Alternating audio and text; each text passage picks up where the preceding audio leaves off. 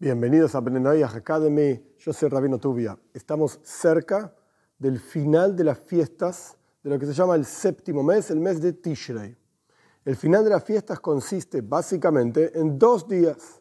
Día número uno se llama Shemini Atzeres. Literalmente lo que significa es el octavo día de la fiesta de Sukkot. O sea, terminada la fiesta de Sukkot, viene esta fiesta que se llama el octavo, Shemini Atzeres. Atzeres literalmente tiene varias traducciones pero Atzeres quiere decir dejen de hacer trabajos. Entonces en el octavo día tenemos que dejar de hacer trabajos. Perfecto. Luego viene lo que se llama Simchas la alegría de la Torah.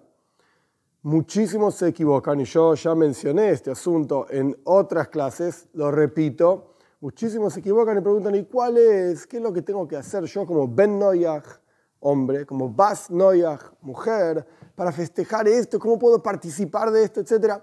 Y la realidad es que, punto número uno, como ya expliqué, las fiestas judías son una señal del vínculo especial que tiene el pueblo de Israel con Dios. ¿Qué tiene que ver Bnei Noyas con estas fiestas? Cero, nada. No porque uno los excluya y son malos, no, no, no, no, no, para nada. Pero simplemente es un símbolo de algo de lo que ellos no participan. Bnei Noyaj no tiene nada que ver con este asunto de las fiestas judías en general. Esto por un lado.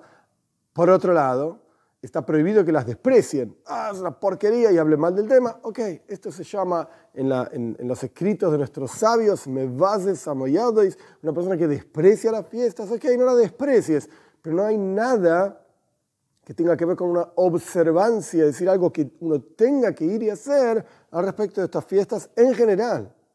Pero Shmini Atzeres en particular, Simchas Toira en particular, claramente no tiene nada que ver con Bnei Noyach. ¿Por qué? ¿Cómo es la idea de Shmini Atzeres? Pues vamos un poquitito para atrás. La fiesta de Sukkot. En la fiesta de Sukkot, que duraba siete días, en la época en que el templo estaba construido, hoy en día en la tierra de Israel también hay ciertos lugares donde dura siete días, en esos días había ofrendas en el templo. En todas las fiestas había ofrendas en el templo. Me refiero al templo que estaba construido en Jerusalén, que se reconstruye rápido en nuestros días, etc. Había ofrendas en el templo.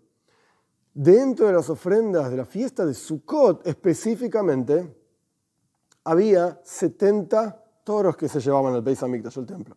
Y esos toros tenían una relación directa, simbolizaban el bienestar físico, o sea, material y espiritual de todas las naciones del mundo. De hecho, nuestros sabios dicen en el Talmud, si las naciones del mundo hubiesen sabido el beneficio que traía el templo en Jerusalén para ellos, por las ofrendas que el pueblo de Israel hacía, para ellos, específicamente la fiesta de Sukkot, pues nunca lo hubiesen destruido. Y no solamente nunca lo hubiesen destruido al templo, sino que lo hubiesen protegido para que nadie lo destruya. Porque de vuelta, el templo era la fuente de bendición para todo el mundo, para todas las naciones. Ahí se expresaba la presencia de Dios, de la cual se beneficiaban todas las naciones. Esto es la fiesta de Sukkot. Pero la fiesta de Shmini Atzeres representa el vínculo especial que el pueblo de Israel, más allá de ser parte de todas las naciones del mundo, el pueblo de Israel tiene con Dios. Y el ejemplo que se da en los, escritos de nuestros sabios es como un rey que hizo una fiesta durante siete días para todos sus sirvientes, para todos sus ministros, y estaban todos los pueblos y todas las naciones beneficiándose de la fiesta del rey.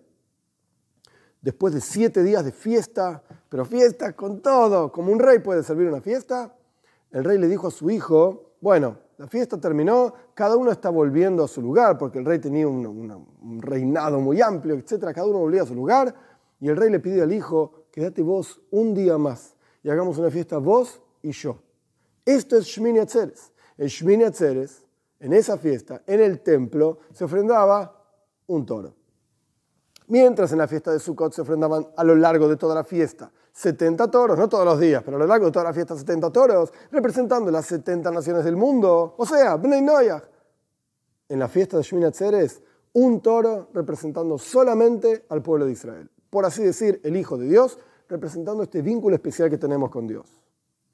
Y en la fiesta de Simchas Toira, que es como el segundo día de Shmini Atzer, es una cosa así, que la idea del primer día, segundo día de una fiesta es para explicar en otro momento, pero Simchas Toira también representa este asunto en particular, representa la entrega de las segundas tablas que Dios da al pueblo de Israel, que tienen más cuestiones, que esto para explicar en detalle quizás en otro momento, pero tienen más cuestiones, más amplitud que las primeras tablas y el respecto de las primeras tablas está escrito que Dios la ofreció primero a todas las naciones. Y la gente dijo, no, ¿qué está escrito ahí? No matar. No, nosotros matamos, etc. ¿Qué está escrito ahí? No robar. No, nosotros robamos. Y esto se refiere específicamente a las naciones de Eisav, representado en general por lo que representa Roma, destrucción del templo, etc. Imperio, cristianismo, lo decimos en voz baja. y el tema de robar Ishmael, lo que son las naciones que hoy en día están representadas por el mundo musulmán. Ellos dijeron, junto con todas las otras naciones, cada uno iba diciendo otra cosa de los diez mandamientos que no me gusta. Adulterio, no, nosotros queremos, no, esto, etc. Entonces Dios, de vuelta, ofreció la Torah a todas las naciones, nada quisieron, ofreció el pueblo de Israel, el pueblo de Israel dijo, haremos y escucharemos. Primero vamos a hacer lo que está escrito ahí y después vamos a estudiar para tratar de entender, etcétera, etcétera. Entonces, las primeras tablas podés decir que tienen algo de relación con las otras naciones, pero las segundas tablas Dios no las ofreció al resto de las naciones. La segunda vez que Dios da sus escritos, sus diez mandamientos, etc., solamente tienen que ver con el pueblo de Israel y esto es lo que representa Simchas Toira, la alegría de la Torah que tenemos Torah, etcétera, etcétera. Tenemos que entender por, el otro, por otro lado qué significa alegría, Dios mediante, lo vamos a estudiar, pero Shmini Atzeres, Simchas solamente tienen que ver con el pueblo de Israel. Entonces no hay nada que Bnei tengan que hacer al respecto de estas fiestas. ¿Se puede estar alegre? Sí, con seguridad. ¿Y cuál es la esencia que se puede desarrollar en otro momento? Pero ¿cuál es la esencia de la alegría? Hey, podemos hablar sobre Dios, podemos estudiar sobre Dios, podemos conectarnos con Dios a través de cumplir sus preceptos de ser del mundo, un mundo moral, ético, correcto, recto, etcétera y esto es lo que Dios quiere de nosotros, con esto cumplimos la voluntad de Dios. Y esto tiene que generar, la alegría más grande de ser una criatura de Dios, diseñada por Dios, con una razón de ser, con un porqué, y estar efectivamente cumpliendo ese porqué para lo cual Dios te creó.